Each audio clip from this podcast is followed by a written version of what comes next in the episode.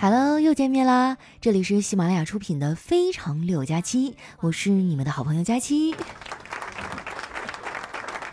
最近啊，也不知道怎么了，特别不想上班。不瞒你们说呀，我现在天天早上都是踩点进公司。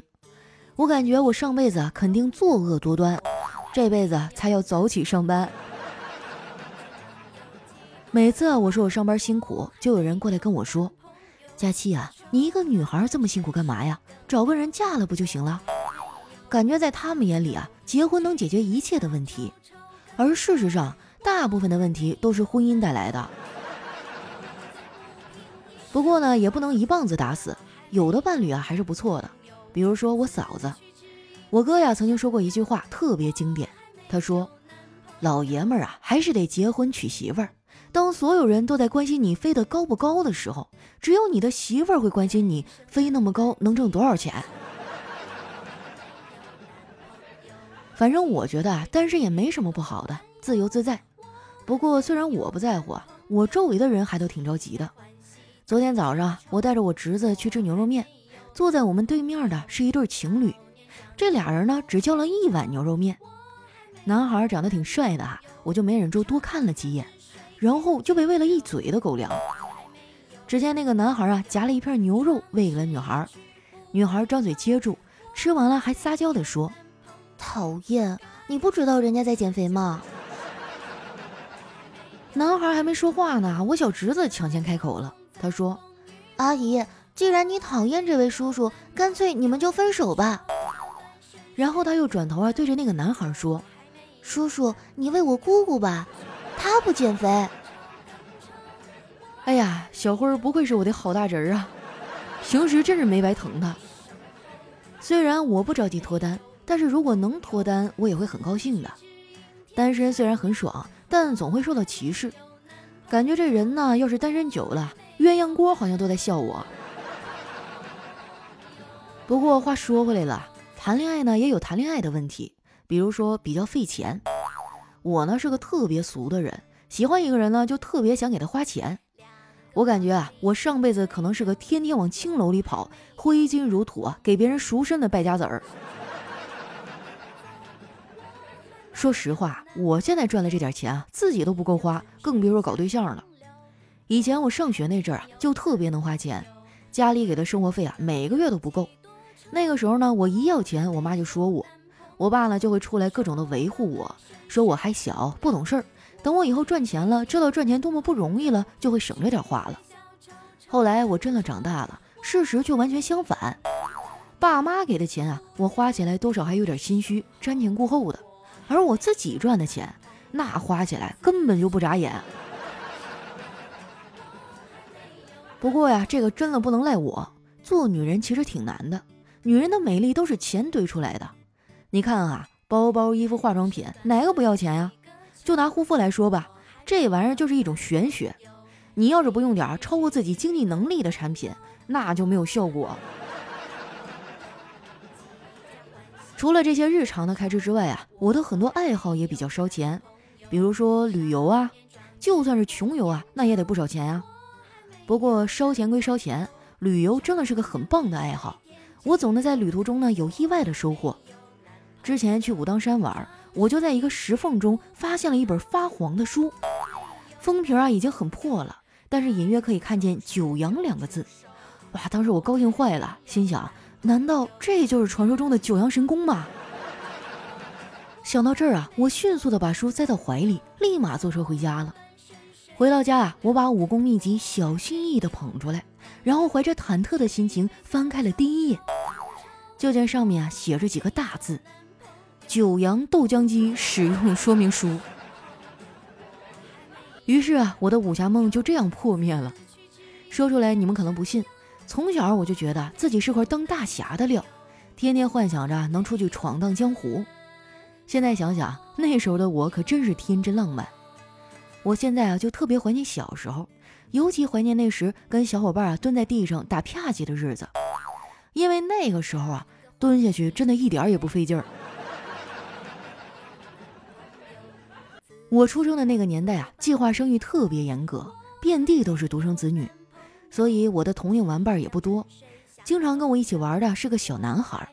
后来呢，我们俩上了同一个小学，然后又升入了同一个中学，基本上算是青梅竹马了。但说句实在的，我当时但凡有别的选择，我都不想跟他玩。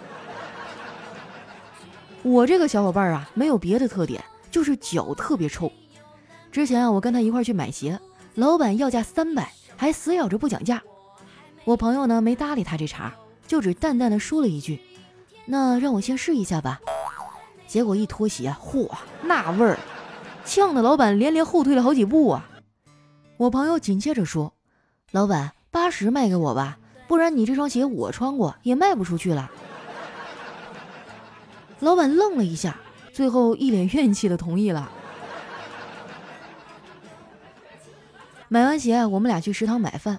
他上来呀，就跟人打饭的大叔套近乎：“叔啊，给我来份土豆牛肉盖饭，少放点土豆呗。”这听起来是不是语气和态度都挺好的？没想到啊，那老板当时就拒绝了他，说：“不行啊，那就没啥可吃的啦。”吃完饭啊，回去的时候路过一个水果摊儿，我看上面摆的橘子挺不错的，就买了两斤。称完啊，上手一拎，这明显的不够分量啊！你都不用说两斤了，我觉得一斤半都不到。但当时我也没带秤啊，口说无凭的，我就拎着橘子往前走了几步。前面呢正好有个卖鱼的，我就把橘子放在了他家的秤上，想看看那个卖水果的到底有多黑。结果一称，你猜怎么着？橘子两斤半。等我们俩回到教室的时候啊，人已经很多了。虽然是周末，但是很多人啊都会自觉来上晚自习。我发现，这人跟人的差距还挺大的。我就纳闷了，为什么有的人可以五点就起来学习呢？我连五点起来上厕所我都做不到，就只能憋着哈，然后在床上痛苦地躺着。都是懒逼的呀。不过呢，懒有懒的好处，毕竟懒是人类之光啊。人要是不懒，哪来那么多先进的科技啊？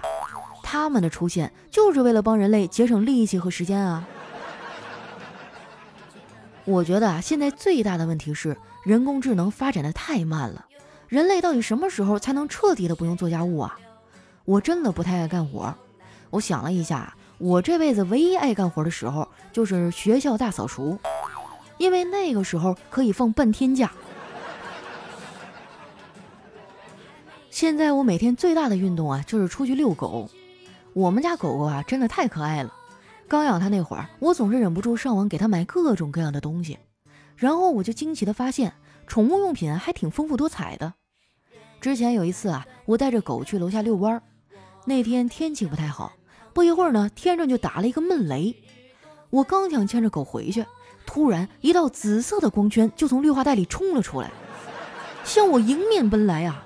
当时把我吓个半死，一开始啊，我还以为是球状闪电呢，仔细一看才发现是一个小狗啊，带了一个夜光的项圈。我看着挺别致的，想给我们家狗也买一个，于是呢，我就加了那个狗主人的微信，对方啊也是个单身的小姐姐。我翻了一下她的朋友圈，发现她发的呀全部都是鸡汤。在这儿呢，我要跟广大的直男朋友们啊说个事儿。就是千万不要相信女生朋友圈里的鸡汤，他们为了发自拍呀，真的什么话都说得出来。我有段时间啊，也特别爱发鸡汤。那个时候呢，我大学刚毕业，在一个教育机构里啊当补习老师。一开始我特别的敬业，觉得那句诗“春蚕到死丝方尽，蜡炬成灰泪始干”就是在形容我呀。后来干的时间长了呀，热情就减退了。然后我就惊奇的发现，人生呢其实就是一场即兴演出。有一次啊，我帮同学带了一节数学课，下课的时候呢，有个同学问我题，但是这题吧有点难，我看了半天，一点思路都没有。为了化解尴尬呀，我就跟他说这道题很典型，刚好呢可以拿来布置成家庭作业，让所有的同学们啊都来思考一下。就这样啊，我凭借着我精湛的演技，成功的化解了尴尬。我觉得呀，这样挺好的，大家都找着台阶下了。生活中啊，真的是无时无刻不需要演技。有的人更牛，不仅演技好，还会编剧本。我想很多男生啊，应该都熟悉这一幕吧？那就是你的媳妇儿问你：“我和你妈掉水里，你先救谁呀？在这儿呢，我想提醒一下广大的男同胞们，以后你对象要是还敢问你这个问题，你也别跟他废话了，直接打电话报警。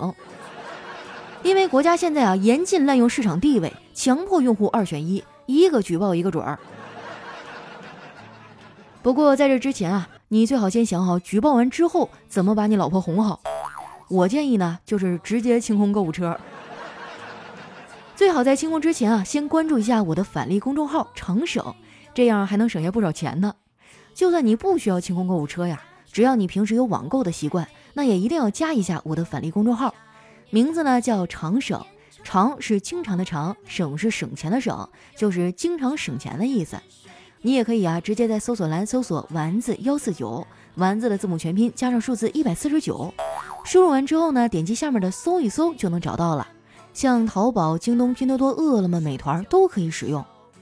其实啊，我们女人很简单的，没有什么问题是一顿买买买解决不了的。如果你确实囊中羞涩，我还可以教你一个绝招。其实啊，我们很多人的婚姻状况都可以通过俩人各盖一床被子得到明显的改善。两个人啊，想要长久的走下去，理解和包容非常重要。每个人啊，因为成长环境的不同，生活习惯呢会有很大的差异。有差异啊，难免就会有摩擦。我觉得啊，只要不是原则性的问题，睁只眼闭只眼就行了。你都不用说夫妻了。父母和子女之间都会因为一些鸡毛蒜皮的小事吵起来。我爸呀就特别看不惯我上厕所玩手机这个习惯。其实呢，我老爸完全是误会我了。不要以为我上厕所带手机就是为了玩儿，这是为了养成良好的习惯，以免没纸的时候求救无门呐。想要传送一封简讯给你，我好想好想你。想要立刻打通电话给你，我好想好想你。每天起床的第一件事情，就是好想好想你。一段音乐，欢迎回来，这里是喜马拉雅出品的《非常六加七》。喜欢我的朋友呢，记得关注我的新浪微博和公众微信，搜索主播佳期，是佳期如梦的佳期。那又到我们留言互动的时间了啊！看一下我们上期的小伙伴，首先这位呢叫佳期的小公主。他说：“佳期啊，我来上海了，前几天刚辞职来上海玩玩，回去呢接受新的工作，希望自己未来可以越来越好，真的很开心，无论到哪儿都是听着你的声音入睡。哇，来上海了，那有没有去逛逛外滩啊、城隍庙啊？每一次我有朋友来啊，我都要领他们去外滩逛一圈儿。也希望你这一次回去啊，能够有一个好的心情，然后工作越来越顺利。”下一位呢叫佳期瘦到六十六斤地，他说去老丈人家吃饭，把老丈人埋了三十年的酒给打碎了，怎么办？他现在黑着脸不同意我们在一起了。我们买了飞机票，今晚十点准备去上海，可以收留我们几天吗？佳期，你这是不是有点过分了？你说你要一个人吧，我还考虑考虑，你们俩一块来，你让我睡哪儿？单身狗已经够可怜了，你们还要霸占我的狗窝？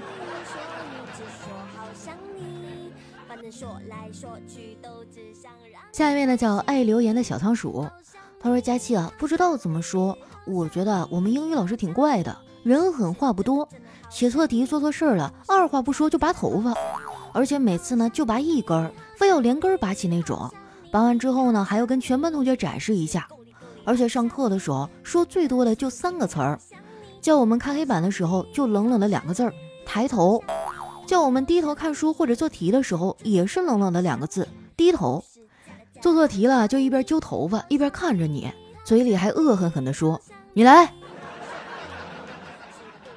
哇，让你这么一形容，好像还真有点吓人啊！薅头发的老师，图啥呢？还嫌自己秃的不够快啊？我感觉老师这个职业啊，真的是脱发的高发职业。就原来我们班主任啊，还有地理老师啊，还有我们教导主任，那头发都不多了。尤其是教导主任啊，他有一外号叫“地中海”。你学过那种地形吧？就是三面环山哈，中间是空的。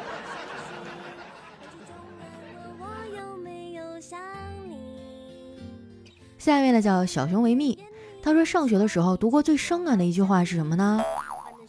那应该是背诵全文吧。下一位呢叫双子座 Mr 心，他说从前啊有一只小鸭子，它长得特别矮，大家都叫它泥鸭。后来他在路上碰到一个比他还矮的鸭子，于是那只鸭子啊看着泥鸭说：“我好矮，泥鸭。”哎，好像突然被表白了。下一位呢叫月夜，他说小明在火车上啊遇到在角落静静看书的大师，所以上前询问大师为何在如此吵闹的车厢里还能安静的看书啊？为何能在如此繁华的城市中坚守自己的本心呢？只见大师啊面带笑容回了一句：“小伙子，来把你的充电宝给我，我也让你坚守坚守本心。”下一位呢叫水浒英雄。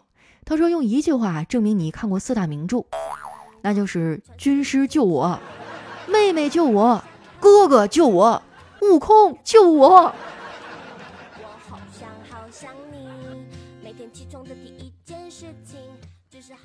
下一位呢叫佳琪家的豆腐。他说有一天啊，老公讥讽我：“你这头发扎起来很像一种厨房用具，刷锅用的刷子。”我瞅了一眼老公的自来卷啊，嘲笑他。你的倒不像刷子，但是也很像一种厨房用具。老公瞪大了眼睛问：“什么用具啊？”钢丝球啊，可以说是很形象了哈。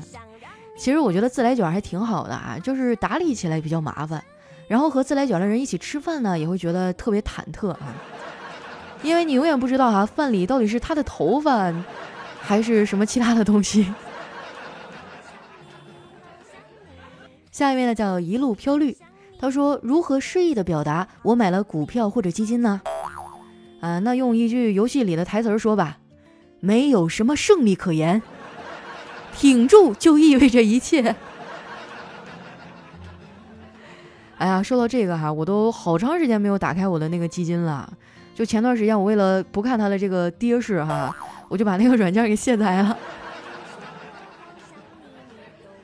下一位呢叫佳期的老侄女，她说前几天打王者啊，不小心挂机换了机器来打，被队友骂死了。我赶紧道歉，并且换上自己打。几分钟以后，队友说：“要不你还是挂机让电脑打吧。”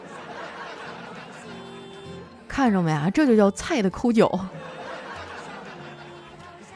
下一位呢叫老铁六六六，他说老铁是怎样的一种存在呢？友谊是如此的甜美、稳固、忠诚又至死不渝的神圣情感。只要他们不跟你借钱。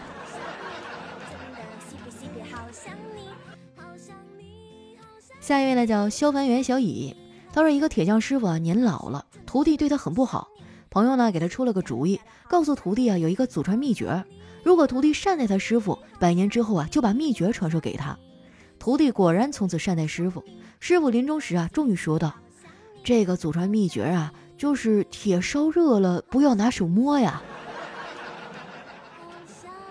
巧了，我们家也有这种祖传秘诀，就是水烧开了呀，千万不要直接喝，要不然烫舌头啊。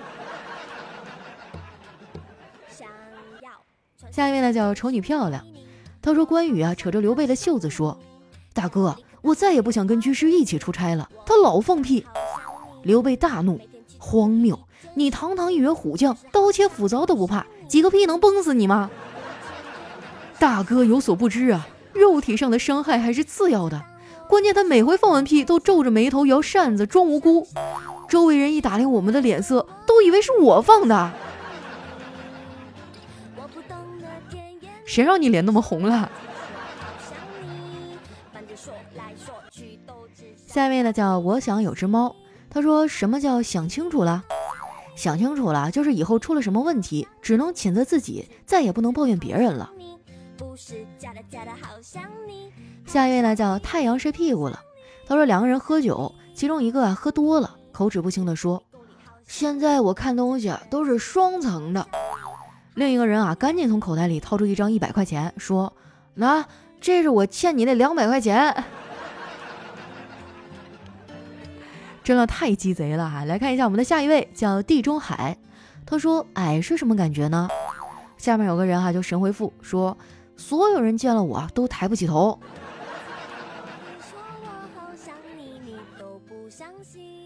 下一位呢叫夏天要穿白衬衫儿。他说前两天回家吃亲戚的喜酒，刚坐下就有人来散糖果，基本没有什么人要，只有我妈站起来把糖果揣到兜里。我就问他，家里又没孩子，拿这干嘛？我妈一边揣着糖啊，看我一眼说：“你没孩子，可是我有啊。”哎呀，这甜蜜中透着扎心是怎么回事啊？下一位呢，叫快乐的小孩儿。他说春节去男朋友家，他父母热情的拿出核桃、瓜子什么的让我吃，我推测不过呀，也就拿起核桃往嘴里塞。只见我咔嚓咔嚓的呀，一个接着一个。快吃饭的时候去洗手，走到厨房门口啊，就听见我男朋友他妈跟他爸爸说道：“儿子的女朋友牙口也太好了。”你看他那咬核桃的狠劲儿，我真的很担心咱们儿子呀。毕竟咱家还得他传宗接代呢。咦，这都什么虎狼之词呀？听不懂，听不懂啊！下一位呢叫天才少年，他说：“我问老爸，我媳妇在家总不听话，如何才能成为一家之主呢？”这个呀，我有经验，不听话就往死里揍，揍到听话为止。这样啊，你就是一家之主了。老妈拉着我媳妇儿的手，和蔼的说道：“ 哎呦，这个我真的是忍不住笑出来了，一下就想到了我哥。”来看一下我们的最后一位哈，叫佳期的陆墨。他说跟几个要好的小伙伴吃饭，说起各自的生活，大家大倒苦水。哥们儿，你说当男人累还是当女人累啊？那哥们儿沉思片刻，说：“这个得看用什么姿势了。快停车，这不是去往幼儿园的车。”好了，那今天留言就先分享到这儿了。喜欢我的朋友，记得关注我的新浪微博和公众微信，搜索“主播佳期”，是“佳期如梦”的佳期。有什么好玩的段子呀，或者想对我说的话，可以留在节目下方的留言区，我们会在下期节目里啊来和大家分享。那今天我们节目就先到这儿了，咱们下期再见。